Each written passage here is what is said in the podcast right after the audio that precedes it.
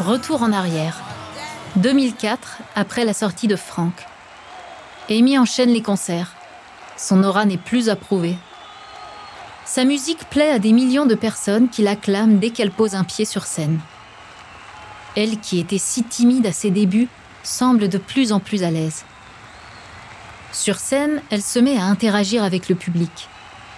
Dès le début de ses shows, elle scande depuis la scène. Les drogues dures, c'est pour les nuls. Les drogues dures, c'est pour les nuls.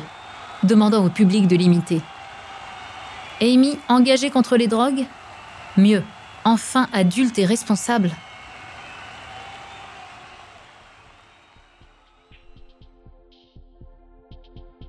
Dans son livre Ma fille Amy, Mitch Winehouse mentionne l'aversion qu'Amy avait contre la drogue avant de tomber dans la spirale infernale de l'addiction.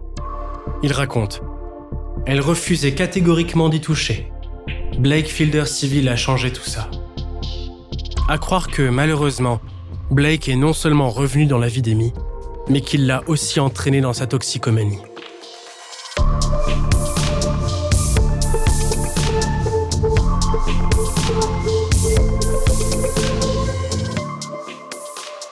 Vous écoutez À la folie pas du tout. Amy Winehouse et Blake Fielder Civil, épisode 3. Une double dépendance.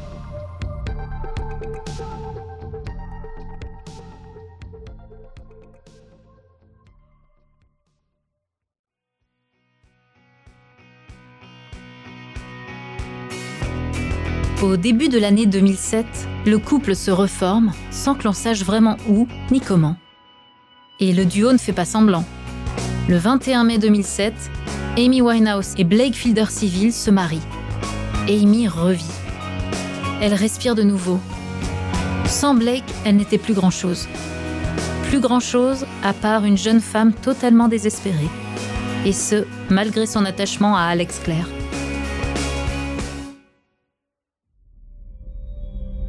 Inquiet de nouveau, son père écrit dans son livre Même quand Amy sortait avec Alex Clare, Blake n'était jamais bien loin. Qu'ils soient ensemble ou non, il tenait une place prépondérante dans sa vie. Le fait est qu'Amy aimait Alex sans être amoureuse de lui. Elle était amoureuse de Blake. Apparemment, personne ne peut prendre la place de Blake. Pas même un homme plus équilibré qui la protège de toutes sortes d'addictions.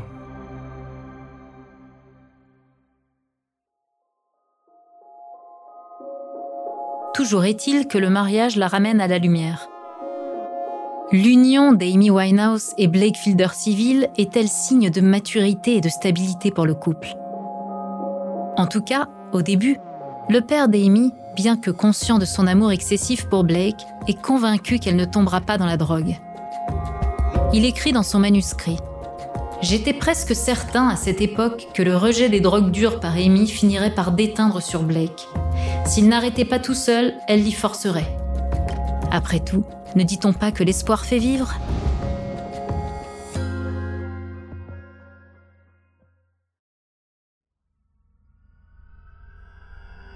Malheureusement, Amy finit par tomber dans le piège de la drogue dure. Naïfs sont ceux et celles qui croient que le mariage est la solution à tous les problèmes. D'autant plus qu'on est loin d'une cérémonie romantique. Le mariage se déroule sous le soleil de Miami, dans le plus grand des secrets. Pas de photos romantiques, pas de récits magiques, pas même la présence des parents des mariés, pas de garde-fou. Leur absence est compensée par l'abondance d'alcool et de substances en tout genre. Les piqûres et les rails de cocaïne remplacent les discours de famille. Le mariage inscrit encore plus dans le marbre son lien avec Blake et tous ses démons. Amy Winehouse et Blake Fielder Civil sont désormais unis par les liens du mariage et d'une double dépendance à la drogue et à l'amour. Car oui, Amy est affectivement dépendante de Blake. D'après le site de la clinique psychologique Cogicor de Montréal et fondée en 1993 par le psychologue Dennis Hood, la dépendance affective s'exprime dans des relations affectives ou amoureuses excessives dans lesquelles une personne n'existe que par l'autre. En témoignent les proches d'Amy qui l'ont vu peu à peu s'effacer derrière Blake. Sur le même site, on peut aussi lire Le dépendant affectif peut être dépendant d'une personne qui aurait une autre dépendance, comme les drogues, le jeu ou l'alcool. Et la plupart des personnes aux prises avec une dépendance affective n'ont pas conscience de leurs problèmes de dépendance. Plutôt que de faire de l'introspection sur leurs insatisfactions, elles chercheront en permanence à calmer leurs angoisses. Cela explique donc l'addiction croissante d'Amy aux drogues dures, qu'elle se procure pour se soulager des émotions trop intenses ressenties lors des nombreux conflits qu'elle rencontre avec Blake. C'est comme si, à mesure que la dépendance à son compagnon augmente, sa dépendance aux substances suivait la même courbe de progression.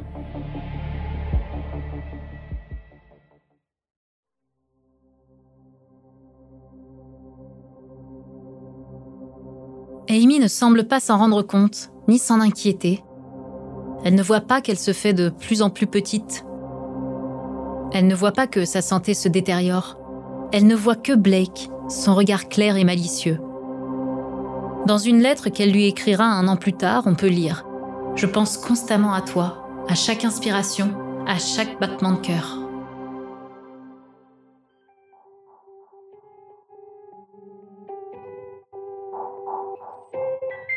Le problème, c'est que les battements de cœur d'Amy sont de plus en plus menacés.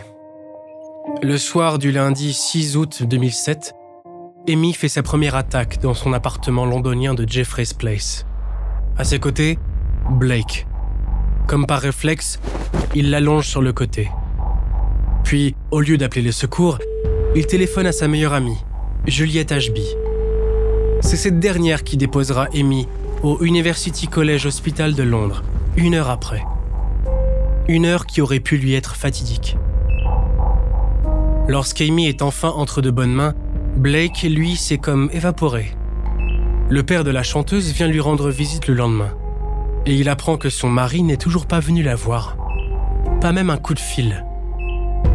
Mitch Winehouse est choqué, dégoûté.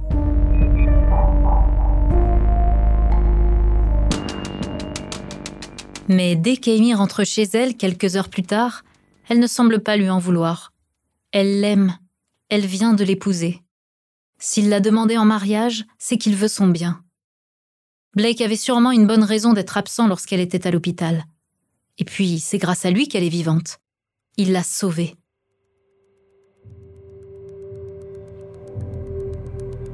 L'amour rend aveugle. Ou plutôt, la dépendance affective rend aveugle.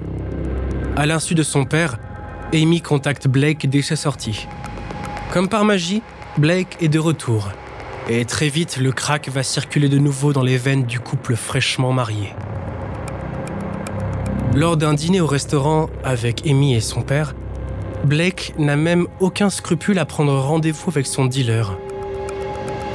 Alors, la spirale infernale est de nouveau lancée. Amy et Blake consomme des quantités astronomiques de drogue. Et la chanteuse semble être bien moins résistante que son compagnon. Elle faiblit de jour en jour, maigrissant à vue d'œil. Ses proches craignent chaque jour une nouvelle overdose. Elle doit se faire aider. Plus tard, lorsqu'Amy et Blake partent en désintoxication sur l'île d'Océa, il déclare à son beau-père J'accompagne Amy sur l'île d'Océa pour son bien. Mais moi, je n'ai aucune intention de décrocher. Ça me plaît d'être toxico. Laquelle des substances est-elle la plus fatale pour Amy Winehouse? La drogue Ou Blake Fielder civil?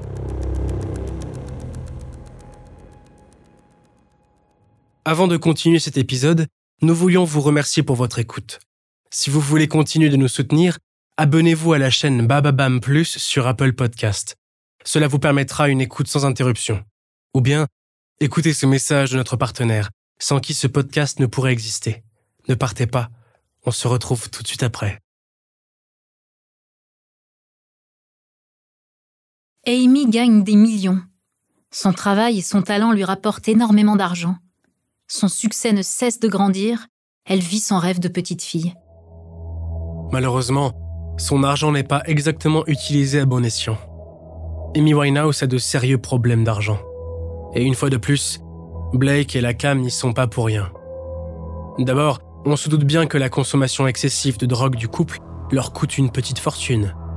et que c'est celle de la chanteuse qui y passe quotidiennement. Et puis, Blake lui réclame de plus en plus d'argent. Il a toujours une excuse. Pire encore, il l'isole de plus en plus. Son père témoigne dans ses mémoires. J'avais l'impression que Blake se sentait menacé parce qu'Amy était très proche de notre famille. Il était contrarié quand elle passait du temps avec nous et voulait la garder à distance. J'étais conscient de ce qu'il essayait de faire, même si je ne possédais aucune preuve. Il était trop malin. Blake est certes malin, mais Amy est surtout très dépendante de lui. Son estime d'elle baisse à la vitesse de l'éclair, et elle est prête à tout pour se sacrifier, s'assujettir à sa moitié.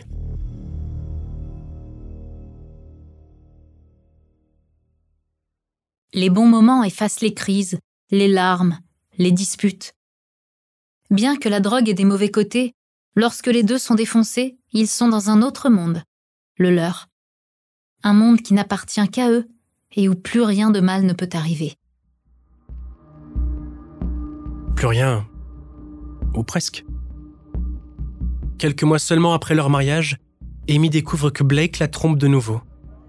Un soir, lors d'une soirée mondaine, son mari s'éclipse des heures durant avec le mannequin Lily Cole. Et le fait qu'Amy pique une colère devant tout le monde n'y change rien.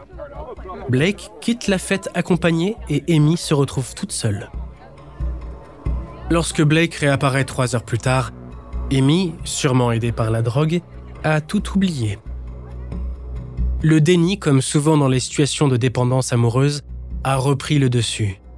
Son père écrit dans son journal quand le verra-t-elle enfin tel qu'il est? Je suis persuadé que si elle s'éloignait de Blake, nous pourrions régler ses problèmes de drogue. Je ne sais plus quoi faire. Amy est toujours prête à le pardonner. Amy risque sa vie. Amy dilapide son argent. Amy s'isole de ses proches. Amy annule concert sur concert. Amy ne vit désormais plus que pour Blake et les drogues. Un amour à mort.